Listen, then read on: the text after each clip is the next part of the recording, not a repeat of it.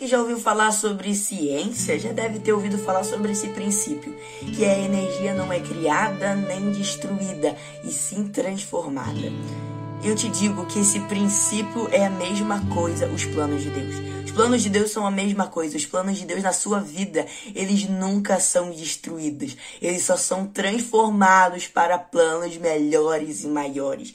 Talvez você fale, os sonhos de Deus foram destruídos? Não eles não nunca serão destruídas. No máximo que pode acontecer, eles podem ser adiados, mas para adiados para planos muito melhores. Porque Deus ele não demora, Deus ele capricha.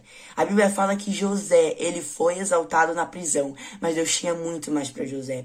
José ele foi exaltado na prisão, mas Deus queria dar para ele o palácio. E assim são os planos de Deus para nós. Os planos de Deus nunca morrem, os planos de Deus nunca são destruídos. E eu creio que Deus tem grandes planos para mim e para sua vida.